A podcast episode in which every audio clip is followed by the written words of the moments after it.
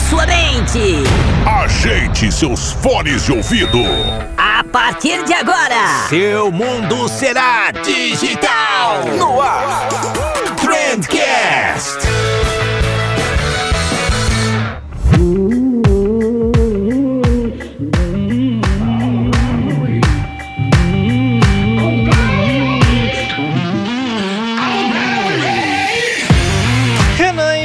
Rodrigo, minha dupla sertaneja preferida do Reportei. Sejam bem-vindos mais uma vez ao Trendcast, sejam muito bem-vindos mais uma vez ao Número de Bolso, segunda edição. A casa é de vocês, fiquem à vontade, pode abrir a porta da geladeira, tirar o sapato, sintam-se em casa. Olá, olá pessoal, prazer estar aí de volta, muito bom falar com vocês, essa audiência maravilhosa da Agência de Bolso, trocar ideia com o Vinícius Gambetta aí, sempre um visionário muito bom pra gente aprender, né? Olha só. e aqui dá pra formar várias duplas, né? Vinícius Renan, Rodrigo Vinícius, Renan e Rodrigo. Acho que dá pra sair algumas duplas sertanejas desse, desse cast aqui. Mas nenhuma é tão sonora quanto Rodrigo e Renan ou Renan e Rodrigo, cara. Eu acho que. Eu acho que é porque a gente é mineiro, sabe? Se a gente fosse de Goiás, já, já tinha virado dupla sertaneja. Olha né? só. Verdade, gente. Você sabe cantar? Eu não sei cantar, Rodrigo, então. Nem precisa hoje em dia, cara. Eu ia falar isso aí, né? Precisa saber cantar pra cantar sertanejo. Desculpa, gente, brincadeira. Olha aí, velho. Que absurdo. Haters, vão lá no Instagram do Rodrigo, por favor. Galera de, de do sertanejo aí, vai lá brigar com ele. Cancelem o Rodrigo. Não, mas gente, olha só. Chamei aqui pra, pra gente falar sobre um assunto muito legal, mas antes da gente começar a falar sobre o assunto, primeira coisa que eu queria fazer é a gente definir como que a gente vai pronunciar esse negócio. É data driven, é data driven, é, é o quê? como que a gente pronuncia isso? Eu falo data driven. Data driven. Que é meio português, meio inglês, agora que eu percebi. eu falo isso aí também, data driven. Não, mas eu, eu acho que o inglês britânico vai puxar mais pro data driven também também. Acho que só o americano aqui vai mandar um data driven ali. Mas data driven acho que é legal. vamos nessa então. Mas vamos lá então. O que, que é esse negócio, gente? O que, que é o data driven? E por que, que isso é importante? Cara, eu acho que pra gente começar, né? Eu acho que dá pra deixar claro que todo mundo é um pouquinho desse bicho aí de sete cabeças, né? Porque é, basicamente é você tomar as decisões a partir dos dados. E aí alguém tá escutando a gente falando assim, poxa, mas eu não, não faço isso, não mexo com marketing, mas da parte mais da comunicação, não olho, não sou de humanas, não gosto de métrica, né? Mas, cara, eu aposto que a pessoa olha a quantidade de estrelinha do restaurante nesse tipo de iFood. Uhum. Olha a avaliação do Uber para ver se vai ser raptado. Então, tipo assim, isso já é, tomar, já é tomar uma decisão a partir do dado, né? Ah, droga, hoje eu vou ser sequestrado. Quatro estrelas, né? É verdade, né, cara? A gente sempre, por mais que seja uma quantidade mínima de informações, é, ou por mais que a gente esteja olhando para as informações erradas, muitas vezes, a gente sempre tá tentando tomar a decisão com base em dados, ou pelo menos justificando elas com base em dados, né? Às vezes a gente toma, sei lá, puramente emocionalmente a decisão, mas daí depois tenta dar uma justificada com base em dados, né? É, isso eu acho que é mais, é mais popular, assim, né? Se a gente for para pensar, é uma coisa muito mais corporativa, né? A gente brinca, assim, que é uma coisa que todo mundo usa dados para tomar decisão, né? Mas quando a gente fala o termo em si, né? Ele, ele é muito relacionado a ações que você tem que tomar para decidir, é, enfim, direção de negócios, né? Mas ao mesmo tempo, é, acho que a discussão mais ampla é justamente isso, né? É, o que você falou, acho que é perfeito, né? A gente às vezes usa os dados para justificar uma decisão emocional. Isso aí é, isso é uma coisa que é, que é falado. Mas ao mesmo tempo, a função racional ali, aquela ideia de, de a gente ter uma informação para a gente poder basear uma decisão, eu acho que ela serve é, principalmente quando a gente fala de mundo corporativo. Apesar de que eu entendo, né, que a gente também também possa falar de data driven para nossa vida pessoal e tal, mas eu acho que é um termo que acaba perdendo um pouco do, do objetivo, né? Perfeito. E como que a gente pode definir? Porque normalmente a galera acaba falando que uma empresa é data driven, né? Uma empresa ela é orientada a dados, ela toma as decisões com base em dados. Mas se a gente tem várias pessoas que tomam decisões com base em dados ali no cotidiano, no dia a dia, dá para dizer que toda empresa é data driven ou não, né? Onde que tá esse limite aí? Tipo, Tipo, eu olhar o relatório da Reportei lá no final do mês e, e tomar algumas decisões com base nisso, faz da minha empresa ela ser uma empresa data-driven ou faz ela ter algumas ações data-driven ali no meio? É, ótima questão, Vinícius. Eu acho que, assim, uma coisa interessante da gente pensar, né, até para não, não parecer que é uma coisa muito difícil é, a gente, eu mesmo, né, eu tenho muita dificuldade às vezes de, de falar assim, é, pô, a gente tem que estabelecer é, um indicador e esse indicador a gente vai perseguir ele e tal. Eu, eu confesso que eu não sou o maior fã de estabelecer grandes metas, esse tipo de coisa, mas pensar baseado em dados é uma coisa que eu sou muito acostumado. E quando a gente vai estruturar uma, um processo, é, a ideia desse, enfim, do processo, né, é justamente isso. Ele não é uma questão é, de uma ação pontual, né? Então não dá para dizer que uma empresa é data driven se ela não tem, por exemplo, né, não identificou e não quantificou, né, todos os desafios que ela tem é, em dados, em objetivos numéricos que ela pode acompanhar né, que ela pode identificar quais são e a partir dali trabalhar hipóteses, né, para que isso gere resultados, né, que aí monitorar isso. Então, o data driven é um processo que vai desde você identificar os, os processos que você identificar os pontos que você quer atacar, né, os seus desafios, enfim, até envolver toda a metodologia para chegar no monitoramento disso e melhoria contínua a partir desses dados. Então, de forma bem direta, né, se uma empresa não tem um, um, objetivo que todo mundo sabe né, e que tem um número ali muito claro, é que se as áreas não têm esse número, se as pessoas não têm isso, se os projetos não têm, já é um indicador que provavelmente não é uma empresa data-driven, né? Ela não toma decisão baseada num grande, no, no, nos dados, né? Ela toma decisão baseada em uma coisa um pouquinho mais subjetiva, né? Eu vejo nesse sentido. Eu acho que faz sentido esse negócio que você falou de não estar tá centralizado esses dados, né? Não é como assim, ah, a gente tem aqui o nosso setor de data driven dentro da empresa, né? Normalmente esse é, é uma cultura mesmo, né? Ela tá disseminada em várias partes da empresa e todo mundo tem que estar tá por dentro disso, né? Eu acho que faz sentido. Essa questão, né, de, putz, tem que estar tá imerso na cultura mesmo da empresa, que as pessoas tomam decisões a partir disso. É, até ouvi um podcast que participou o CFO do iFood, né? E ele falou que todo o departamento financeiro deles, acho que tem umas 200 pessoas, todo mundo lá sabe SQL, né? Que é uma linguagem de é, consulta banco de dados. E que mesmo as pessoas sendo de financeiro, que não é uma, um departamento de TI, essas pessoas aprendem quando entram lá esse tipo de, de linguagem para que elas mesmas possam consultar o banco de dados do iFood e elas tomem as decisões e elas façam as análises que elas quiserem, sem que dependa de um departamento de TI, né? Então, não é um departamento de BI que fornece a, a informação para o financeiro tomar a decisão. É o financeiro que sabe ir lá consultar a decisão que ele quer, né? Isso é o, talvez aí o, o supra-sumo do data-driven, que é seu próprio funcionário já sabe coletar informação quando ele precisa. Caraca, que foda. Mas poderiam ter criado um formuláriozinho com os filtros ali para facilitar a vida do pessoal, né?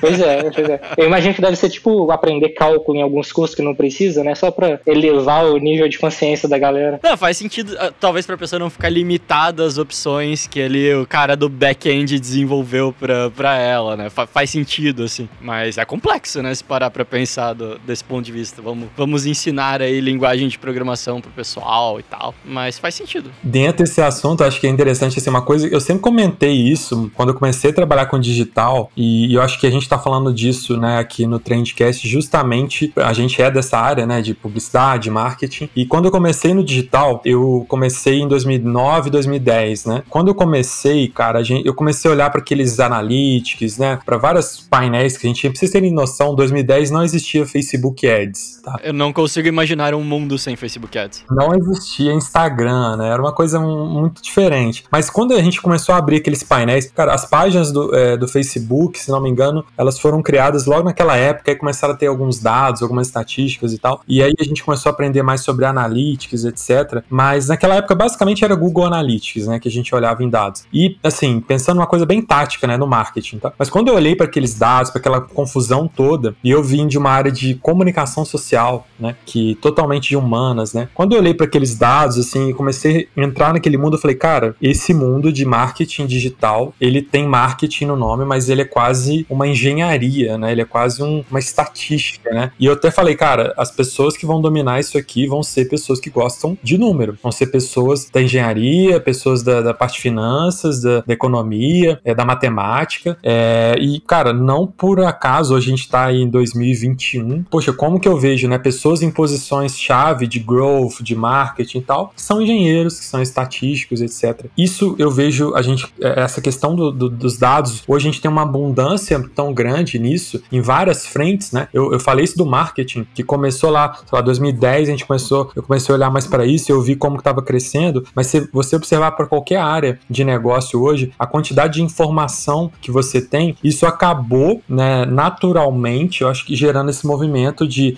bom, já que a gente tem esse monte de número aqui, a gente vai ter que tentar entender. E aí virou uma coisa da empresa toda, né, do, do não só mais de um departamento, né, não é só mais a galera dos números, agora é o cara do marketing, o cara de vendas, o cara de, é, enfim, de expansão, é, todo mundo tem que olhar para algum tipo de indicador e também comparar e olhar para o mundo, porque agora a gente tem essa abundância de dados fora da empresa também, né? E acessível. Tipo, você imagina a década de 90 você é, fazer benchmarking de taxa de conversão de vendedor, sabe? Tipo, imagina fazer uma coisa assim. Impossível, né, cara? Como é que você. Só se, sei lá, ligasse pra galera ou abrisse uma revista e alguém fizesse uma pesquisa caríssima. Hoje você faz isso em, em segundos, né? Buscando em ferramentas já disponíveis. Então, o, acho que a evolução dessa, dessa explosão de dados que a gente tem naturalmente chegou nos negócios e hoje é muito difícil você falar que algum negócio vai prosperar sem ser data-driven, né? Eu acho que isso é uma coisa que a gente talvez tenha que aprofundar também.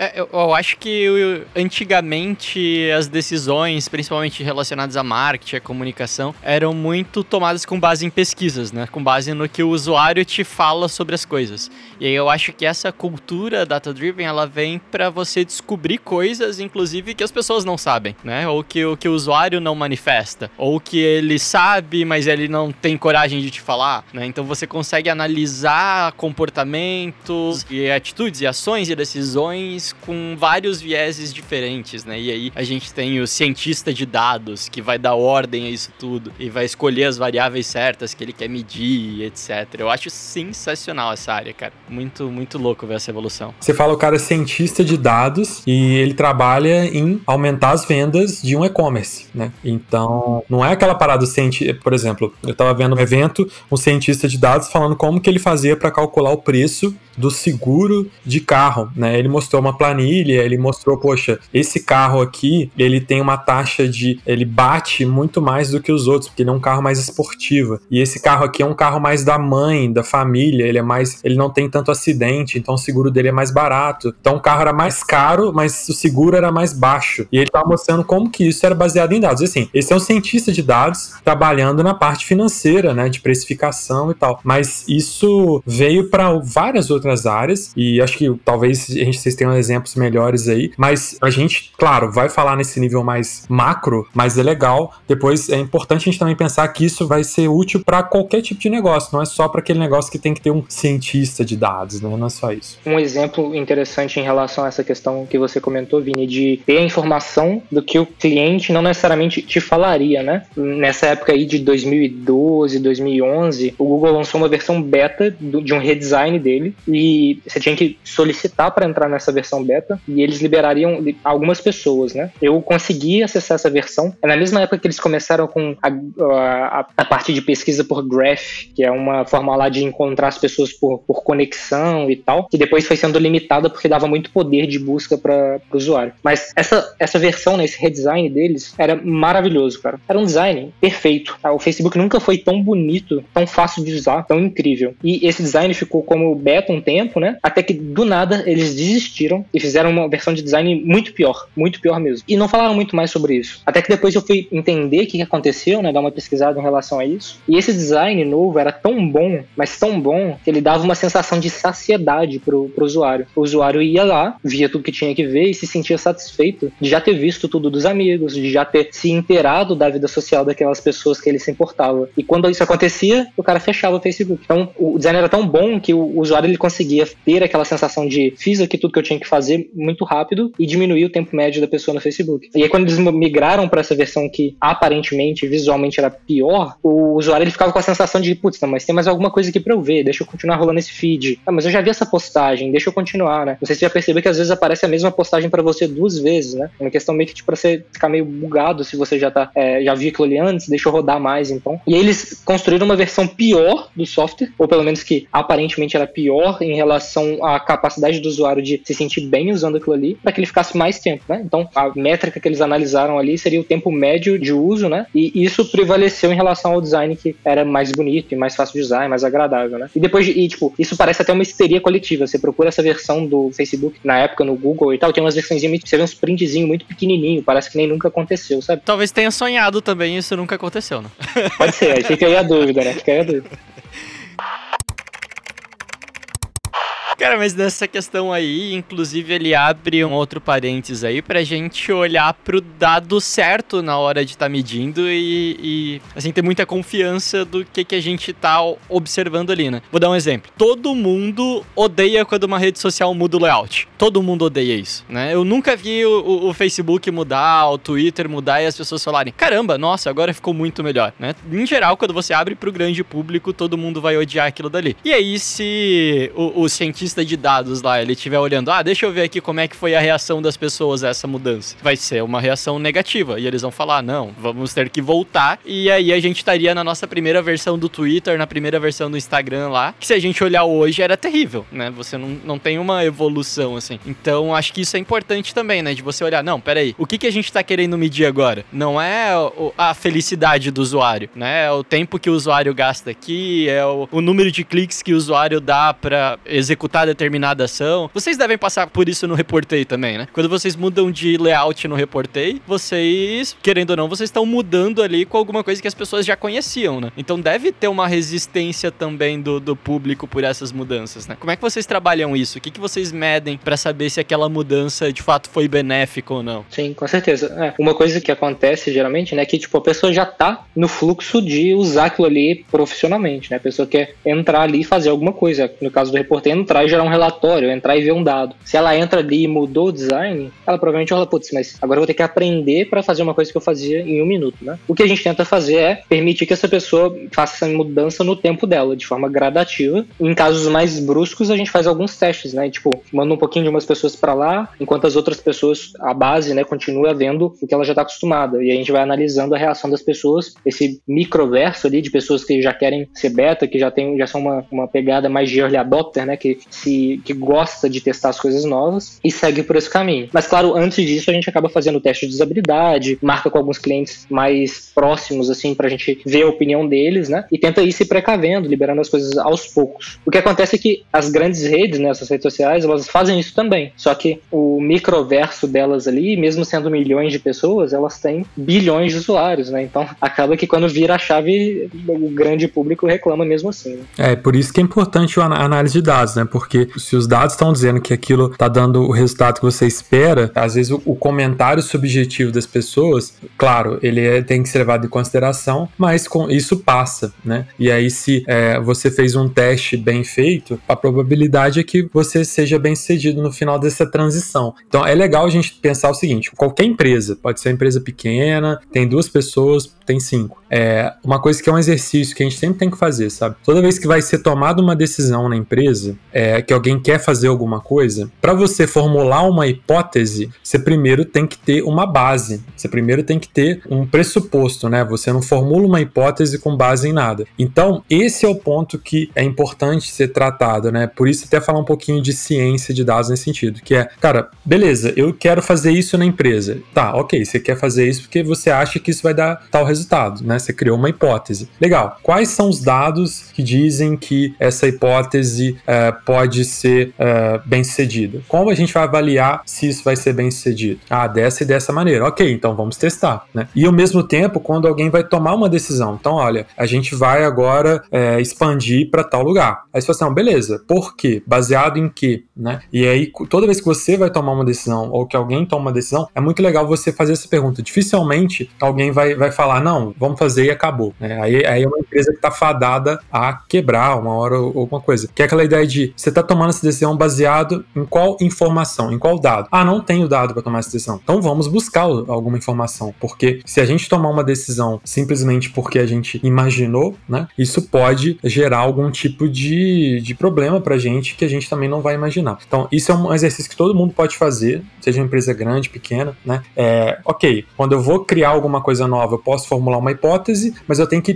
pensar, ok, o que comprova que a minha hipótese está correta, né? Quais são os dados? E na hora que você decide, beleza, eu tô tomando essa decisão, mas baseado no que? Eu vou, eu vou agora ter que expandir o meu time, ok, qual o dado que indica que você tem que expandir o seu time, né? Porque ao fazer uma coisinha simples dessa, que a gente às vezes esquece, né? A gente está fortalecendo, e aí a gente vai ter que entrar na questão do, do processo do data driven, que é estabelecer todo o processo para essa decisão ser tomada. Isso pode atrasar um pouco algumas decisões, né? Mas no final do, do, das contas, isso vai criar soluções mais sustentáveis para as empresas, né? E aí é uma coisa que muita gente acaba errando. Eu lido muito com empresário e eu sei que a maioria daquele do empresário médio, ele não é data driven, né? Ele é totalmente instinto, né? É muito comum, né? Você vai falar com um cara de dados, ele até acha é, engraçado, porque ele fala, não, como é que você sabe mais que eu e tal? E esse cara não é os próximos 10 anos, ele é o passado, né? Você tá olhando para alguém que foi bem cedido numa outra era, e claro, pode ser que a pessoa seja bem cedida, mas vai ser talvez muito mais por sorte e excesso de bater cabeça e sofrimento em excesso, né? Do que por alguém que realmente poderia entender o cenário, porque hoje a gente tem as ferramentas para entender os cenários e tomar decisão.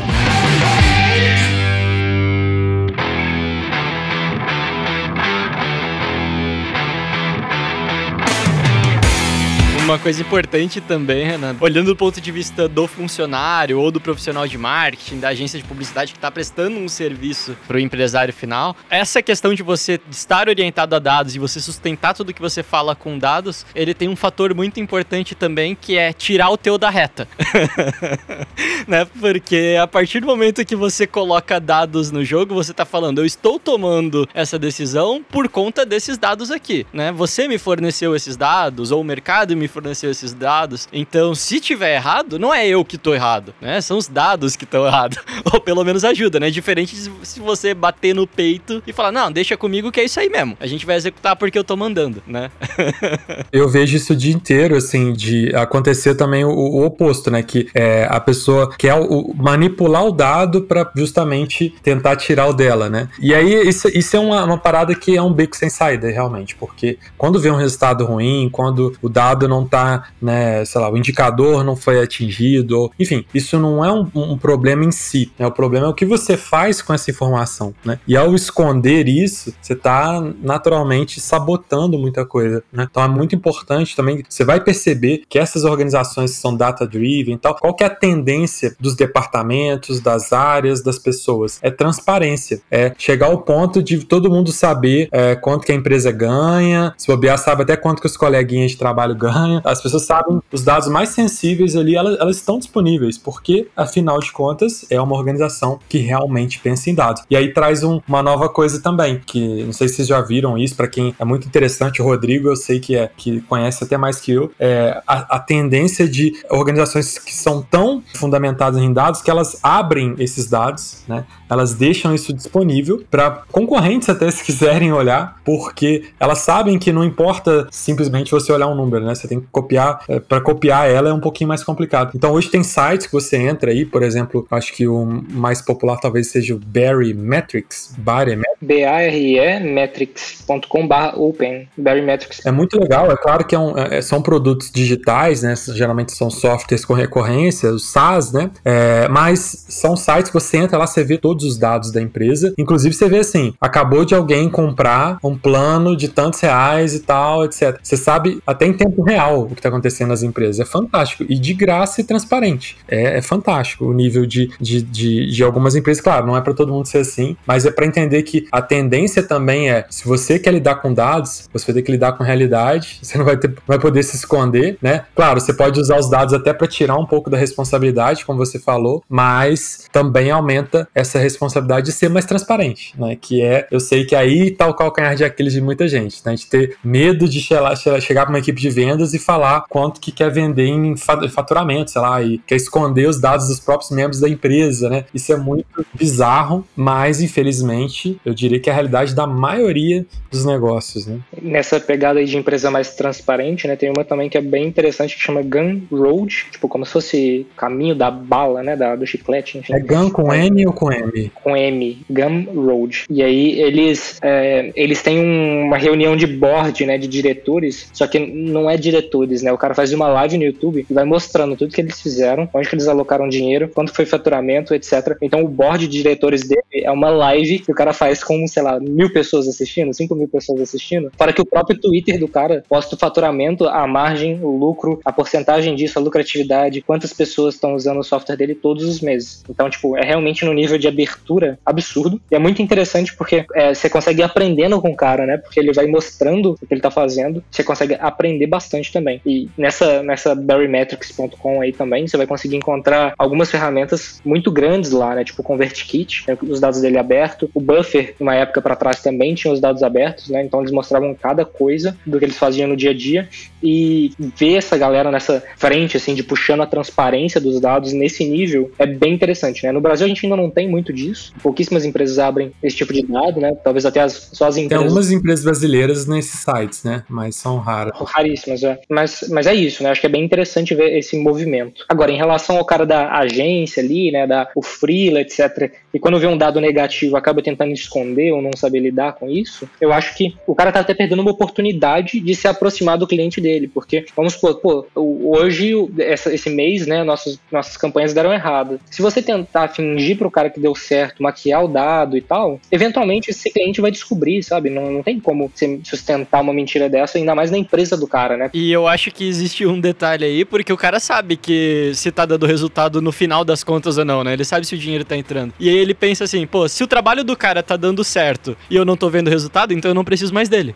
Exatamente. E aí se, se o cara aproveita a oportunidade de falar, olha, tá dando errado aqui, mas deu errado por isso, isso, isso e isso que a gente descobriu por conta desses motivos e a gente já vai tomar essas próximas decisões aqui dessa outra forma para mudar essa situação, né? Então o cara acaba se aproximando do cliente, explicando o que, que deu errado, por que deu errado e o que, que vai fazer a partir daí, né? É claro que tem sempre aquela cliente exceção que é, não, não, não, tem como nem dialogar, mas esse tipo de cliente não deveria nem ter, né? Já deveria ter demitido antes. O cliente que é seu parceiro, que você vai poder interagir ali e explicar o que está acontecendo, é o que você precisa ser 100% transparente durante sua, sua prestação de serviço, né?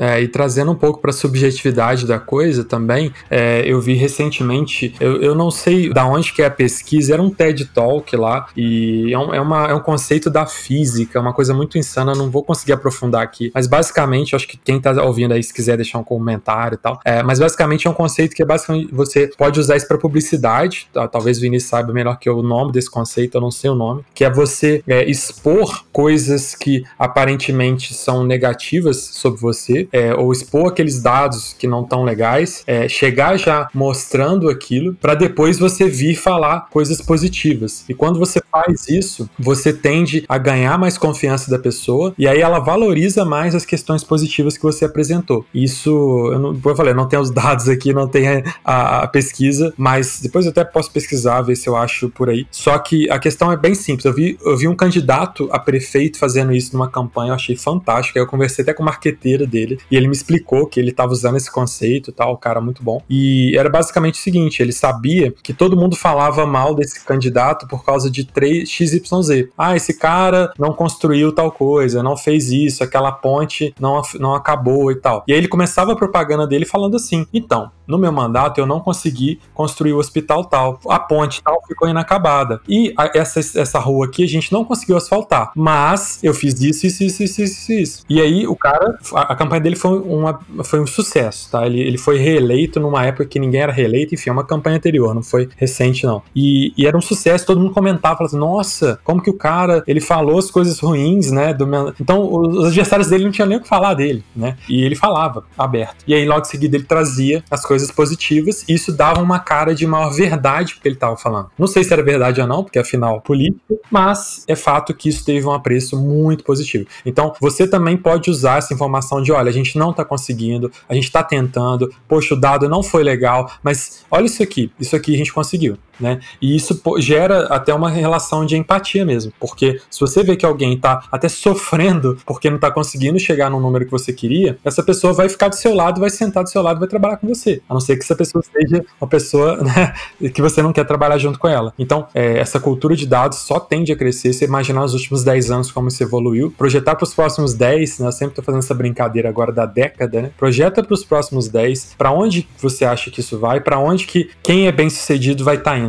né? Eu acho que esse é um ponto que a gente tem que olhar para as nossas organizações agora e como que a gente pode abrir um pouco mais elas, ser um pouco mais transparente, né? Mas ao mesmo tempo para usar isso num processo de construção e não simplesmente porque, sei lá, eu quero mostrar quanto que eu faturo, não é isso, né? Isso que você falou, a gente chama normalmente de gatilho de clown, né? Que tipo, você. É, é tipo palhaço, né? Que vai mostrar os defeitos dele ali e vai permitir que o público ria daquilo dali, brinque com aquilo dali, ele entra dentro do jogo para mostrar o que ele quer mostrar. Quem fez isso muito bem uns anos atrás foi a Pepsi, cara. A Pepsi, eles analisaram lá nos dados deles, eles viram que eles eram o, o, o vice-líder, que ninguém chegava no restaurante e pedia Pepsi, as pessoas pediam Coca-Cola, e aí o garçom tinha que perguntar, cara, só tem Pepsi, pode ser? E eles fizeram toda uma campanha baseado em um defeito deles, né? Ou em dado negativo que eles poderiam ter omitido e que eles poderiam ter disfarçado aquilo, mentindo para eles mesmo de que não, as pessoas pedem Pepsi, Pepsi é legal. Não, eles assumiram que aquilo dali acontecia. Eles fizeram toda uma campanha baseada nisso, que até hoje é uma das campanhas televisivas que eu mais lembro, né? Que é a campanha do Pode Ser da Pepsi. Eu acho sensacional isso, cara. Muito bom.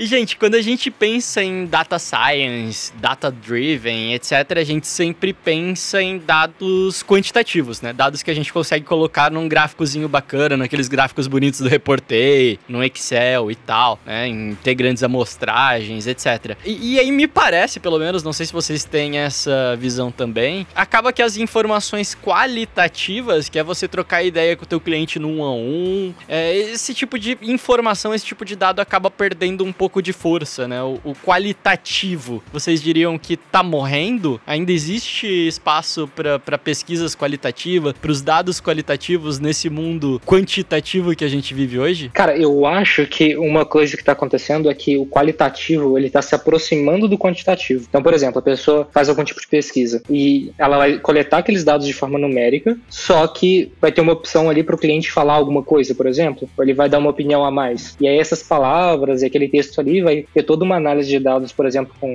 é, análise de sensibilidade do texto, análise das palavras-chave que estão ali naquelas nuvens de palavras, talvez, né? Analisar de fato o que foi escrito, e isso aí vai dar uma análise quantitativa do quali. Com inteligência artificial. E... Exato, exato. E aí depois pode ser aprofundado justamente para dar o passo além, beleza? Entendi o que essa massa está pensando. Como, deixa eu ver agora esses micro nichos aqui, né, pequenos grupos, o que, que eles estão falando, né? Então eu acho que o quali ele acaba sendo o, a cereja cereja do bolo ali de uma informação que você já olhou de forma quantitativa. Mas isso olhando um, um grande volume, né? Um, um, quando você está fazendo pesquisas muito grandes e que você tem recursos para poder fazer esse tipo de análise. Agora, é, eu diria que eles funcionam quase que de forma simbiótica, porque é, o, o, que o Rodrigo falou, né? O quantitativo ele te dá uh, os sinais, né? Ele te mostra, ele aponta para onde as coisas estão indo, ele, ele te dá os alertas. O qualitativo ele te dá o zoom, né? Naqueles pontos que você quer entender o porquê, né? Então o qualitativo ele vai te ajudar a entender por que está acontecendo alguma coisa, né? O quantitativo às vezes ele, ele se perde um pouco no porquê. É difícil, né? Ele entrar no porquê. Ele sabe o que está acontecendo, né? Até de que forma aquilo está acontecendo, mas por que aquilo acontece? Isso aí a gente tem que entrar na cabeça das pessoas, né? E o quali, ele é justamente a, a, hora que a gente senta para entender uh, os motivos, né? E é muito legal juntar os dois, né? Não separar. E e eu vejo isso acontecendo em grandes empresas, em pequenas empresas. Né? A questão é que o, o, problema do modelo quebrado é quando só se usa um dos dois, né? Só usa qualitativo. Ah, eu perguntei para minha mãe, ela achou o máximo, né? Ou só o quantitativo, né? Não, rodei uma pesquisa de mercado e disse que na minha cidade tem 50 mil pessoas que vão comprar meu produto, né? Mas nunca conversou com nenhum deles. Então, é, quando se usa só um dos dois, eu acho que aí é onde a gente encaixa a maioria dos problemas, né? E eu, eu gosto muito de. É, tem, enfim, algumas empresas de pesquisa e dessa área, da minha área, né, de jornalismo e tal. E eu achava muito interessante, né, é, as pesquisas que são feitas, por exemplo, para a Globo, né, que a Globo seleciona, faz uma análise quantitativa para entender uma média do público e aí pega a média do público e transforma aquilo numa pessoa, coloca aquelas pessoas numa sala, né, 5, 10 pessoas, né, de diferentes estratos sociais, diferentes idades, etc, e coloca aquelas pessoas na sala e põe elas para assistir um programa e comentar o que, que elas acham isso. É um dado fundamental dentro da Globo, né? E eles fazem comentários do tipo, é, olha, a gente, os nossos dados quantitativos indicam que esse narrador ele é amado pelo público, mas a gente quer entender o quali, né? Ele chama as pessoas e eles vão entender, pô, por que, que as pessoas gostam desse cara? Por que, que elas não gostam daquele, né? Eles têm os dados de que aquele narrador ou de que aquele ator ele é mais amado pela audiência, mas eles querem que a audi ver a reação da audiência. Aí tem o focus group, etc. Mas isso é efetivo, tá? A, a Globo, por exemplo, tem vários que fazem isso, né? Mas coloca a galera numa salinha para assistir, né? E monitorar e fazer pergunta, enfim, tem toda a metodologia, né? Isso é uma, uma coisa muito complexa, muito legal, mas que é, no final das contas, aquilo é levado em consideração. Aquela fala de uma pessoa é levada em consideração, mas claro, desde que você tenha dados que sirvam de back para aquilo ali, porque senão você vai estar tá baseando, sei lá, a, a, toda a grade da Rede Globo que alguém ele comentou. Não é assim que funciona, mas essa é a junção perfeita, né? Eles finalmente fizeram um focus group do Faustão e demitiram o cara, né? Provavelmente. Fizeram o quant, olharam a audiência caindo, né? E aí foram entender por que, que a audiência tá caindo. E aí foram colocar o pessoal para assistir Faustão e todo mundo ficava pegando o celular, né? Na hora que o Faustão tava falando.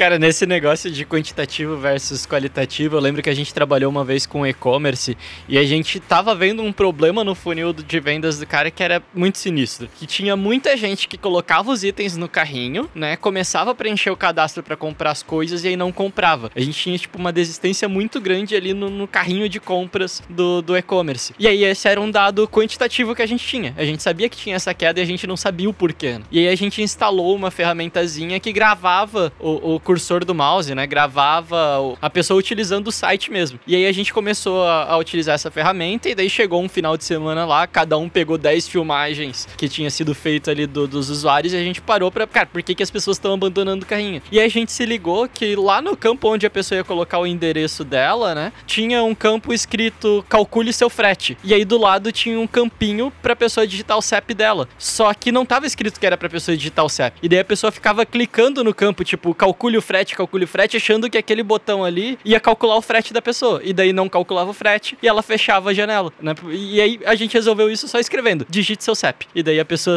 entendeu que naquele campo ali ela precisava digitar o CEP. E tipo, foi por. A gente só descobriu isso porque a gente foi analisar qualitativamente, né? Olhar caso por caso e ver. Não, olha só, tem várias pessoinhas aqui que estão clicando várias vezes nesse botão e tal. E daí a gente analisou o comportamento individual para conseguir entender justamente aquele negócio que o Renan tinha falado, né? O porquê disso tá, tá acontecendo. Isso foi muito louco, cara. Faz sentido sim unir essas duas coisas. E aí, se você experimentar, né? Que é o que você falou, experimentar, é, rodar experimentos e você conseguir ter um pouco de qualitativo e quantitativo nesses experimentos, né? Você misturar um pouquinho, provavelmente o que você vai ter de insight ali vai ser fantástico, né? Então, apesar de a gente falar uma coisa um pouco abstrata, né? Dados para tomada de decisão, é, isso não é só no marketing, pode ser em qualquer área da sua empresa, né? Qualquer área até da sua vida, de certa forma, né? Porque a gente pode levar um pouco dessa ideia para lá. Mas se a gente consegue pegar essas histórias individuais, esses momentos individuais, isso, é, às vezes a gente precisa dessa, desse elemento de narrativa do que está acontecendo, né? De, de entender uma pessoa, por isso até o pessoal às vezes desenha lá a persona e tal, justamente porque ali facilita o entendimento de todo mundo que depois tem que tomar uma decisão baseada naquilo, né? Então, é, esse é um ponto também que volta lá porque a gente falou da, da decisão baseada em dados, que é, beleza, agora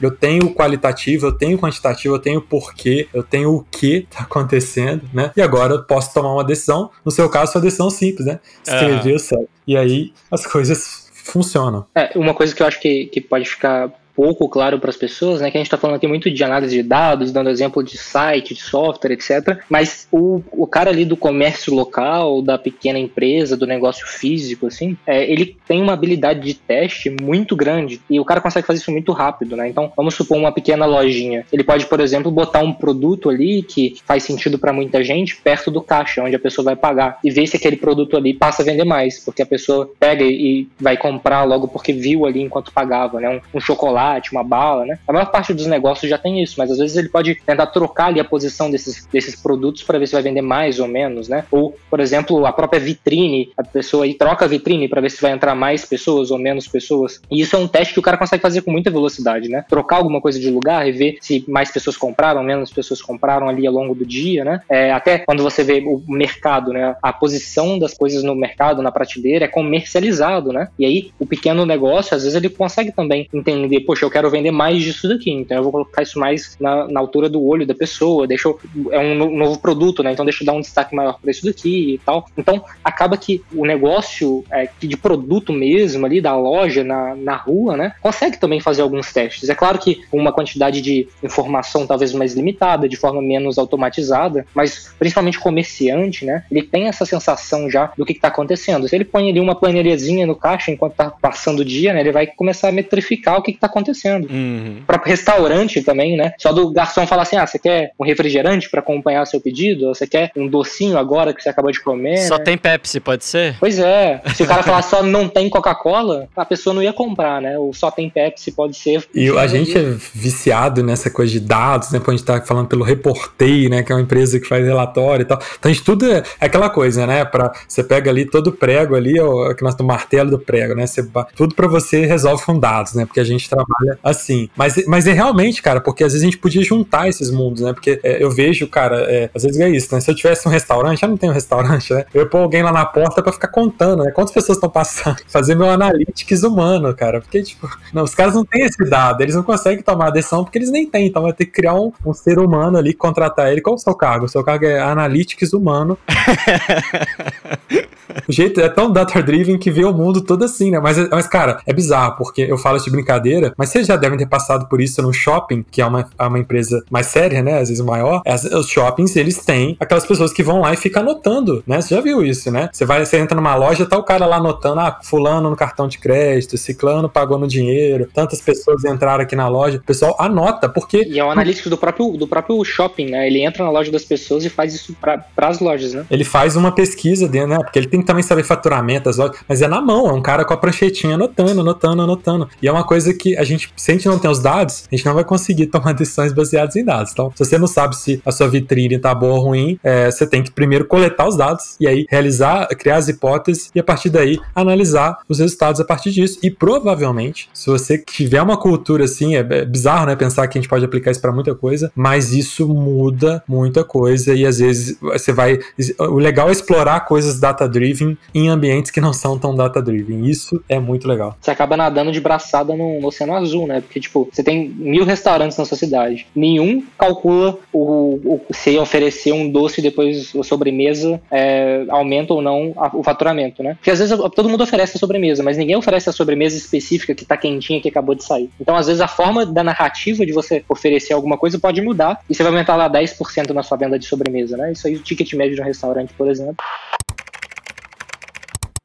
Que é um exemplo disso, Rodrigo, um exemplo massa. A gente atendia um cliente, cara, que ele tinha um bar, né, um restaurante, e ele colocava os jogos para passar, né? Então, dia de jogo, quarta-feira à noite, domingo, eram os dias que ele mais bombava o bar dele. E aí, no caixa, ele tinha um potinho onde ele coletava gorjeta, né, pra equipe e tal. E aí ele percebeu que se ele colocasse, ao invés de um potinho, dois potinhos, e ele colocasse o escudo de cada time, um em cada potinho, ele provocava uma guerra entre os torcedores dos times. E aí todo mundo queria doar mais dinheiro de gorjeta do que o time rival. E daí ficava aquela briga de qual time que doava mais dinheiro, assim. E, e, era muito divertido. E aí eu peguei essa ideia do cara. E aí no meu casamento, né, eu não queria passar gravata nem nada do tipo, mas eu coloquei lá na entrada dois potinhos. Um eu gosto mais da noiva e outro eu gosto mais do noivo. E daí eu provoquei uma briga, uma guerra entre a minha família e da minha esposa para ver quem é que dava mais dinheiro. E quem perdeu? eu perdi.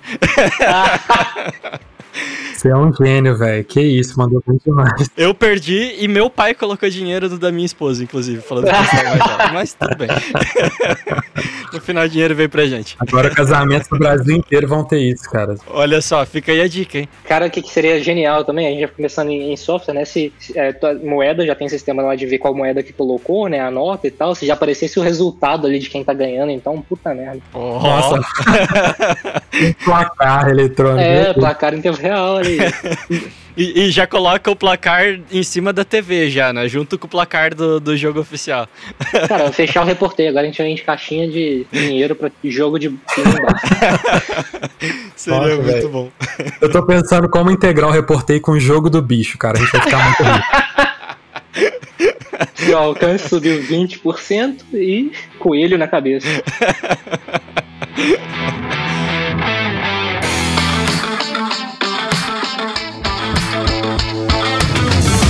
Gente, pra gente finalizar aqui, eu quero trazer uma polêmica para vocês então. O Alan Cooper, né, que é conhecido aí como o pai do Visual Basic, ele tem uma frase que diz: "Você pode inovar ou você pode prever e medir o desempenho, mas dificilmente você vai conseguir fazer os dois". É, vocês concordam com isso? Vocês acham que é, a partir do momento que uma empresa ela tá tipo full data driven assim, eu só penso em dados, dados, dados, ela acaba perdendo um pouco da capacidade de inovar, de olhar para algum alguns cenários que talvez os dados não estejam mostrando, tipo, sei lá, talvez a Apple nunca tivesse chego no modelo de smartphone que a gente tem hoje se ela tivesse só analisando os dados, né? Porque os dados não conseguiriam mostrar aquilo dali que, que um risco poderia trazer para a empresa. Vocês acham que isso pode acontecer assim no longo prazo se as empresas ficarem muito viciadas em, em só analisar dados? Cara, a minha opinião sobre isso eu acho que ela é até bem direta. Depende do dado que você está metrificando. Porque vamos supor que a BlackBerry ali estava olhando a eficiência eficiência de digitação naquele teclado de plástico, né? O keyword lá que tinha naqueles smartphones antigos. Se ela tivesse metrificando a eficiência de digitação, velocidade que a pessoa digita naquilo ali, ou quanto a pessoa fala que está satisfeita de digitar naquele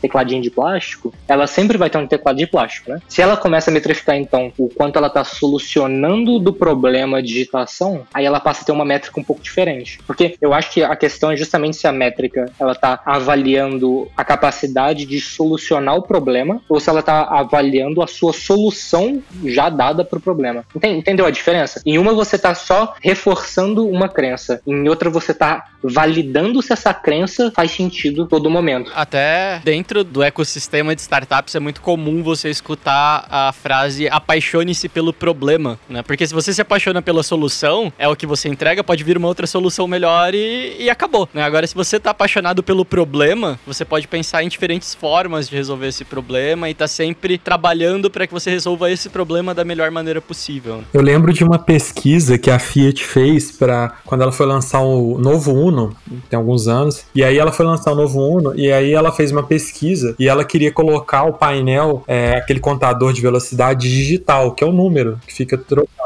E aí ela fez uma pesquisa e ela fez lá um, um, grupo focal, fez toda aquela parada e ela viu que as pessoas gostam daquele ponteirinho. E aquele ponteiro ele é menos preciso do que o digital. E as pessoas gostam do ponteiro e elas falam que elas gostam do ponteiro que elas sentem que aquele ponteiro ele é melhor, ele é mais preciso, né? Porque elas estão acostumadas com aquele ponteiro. E aquele digital, aquele número, elas têm medo, né, daquilo falhar, daquele número tá indicando que você tá 80 por hora e você tá 100 por hora e aí você infringe um sinal ali ali de trânsito, de, de velocidade e tal. Aí eles colocaram o tal do ponteirinho no novo Uno, e a Fiat até hoje trabalha com esses ponteirinhos. E aí, cara, eu ficava com isso na cabeça assim, e eu não gosto desse ponteirinho, sendo bem sério. Prefiro um número ali que você bate o olho e você já sabe a velocidade. O ponteiro às vezes é meio sabe olhar pro relógio, assim. E aí, beleza, eu tenho um carro da Fiat, aliás, né? Mas é, eu tava olhando outro dia, né? Outro dia não. Há anos, o carro mais vendido no Brasil, não sei como é que tá hoje, quando você tá ouvindo, mas é o, é o tal do Onix. E não sei se você já viu como é que é o painel do Onix. É um carro assim, ele vende 10, 5 vezes mais do que qualquer Fiat. O carro é só digital, só tem o um número, não tem ponteirinho, sacou? E sempre falo assim, cara, a Fiat fez uma puta pesquisa e tal, e o carro deles não ganha do tal do Onix. E tipo assim, é óbvio que não é o ponteirinho que decide se você vai comprar ou não. Mas você entende, tipo assim, whatever, não é aquilo que era resolver o problema dos clientes, sabe? Tipo, e eu te falo que você dá uma tecnologia melhor pros clientes, mesmo às vezes não sendo ideal para eles, tudo bem, mas o importante é o que te leva a criar aquilo, né? E tipo, você tem um carro que é o líder, que é o mais vendido do Brasil, o mais popular e tal, e ele tem aquilo que as pesquisas indicam que um carro não deveria ter, né? Então, não sei qual pesquisa a Chevrolet fez, provavelmente a Chevrolet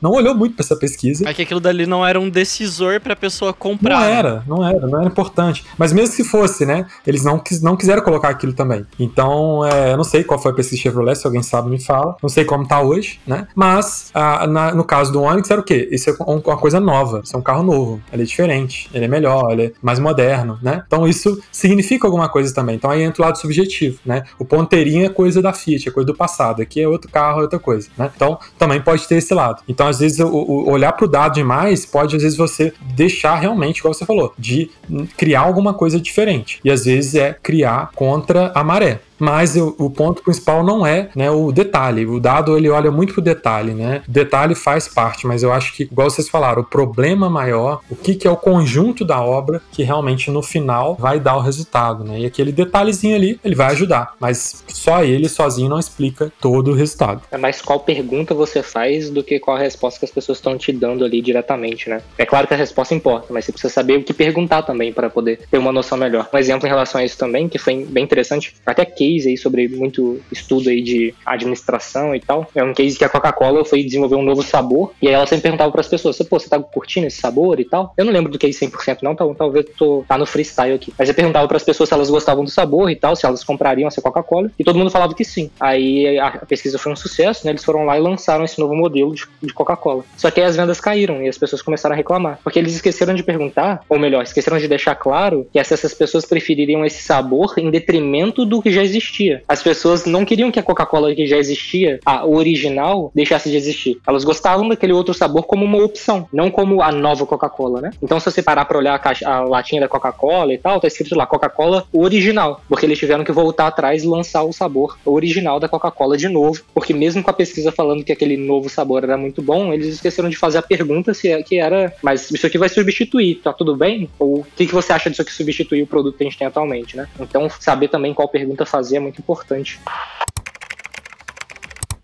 Caramba, eu não imaginava que um podcast falando sobre dados durante quase uma hora pudesse ser tão filosófico.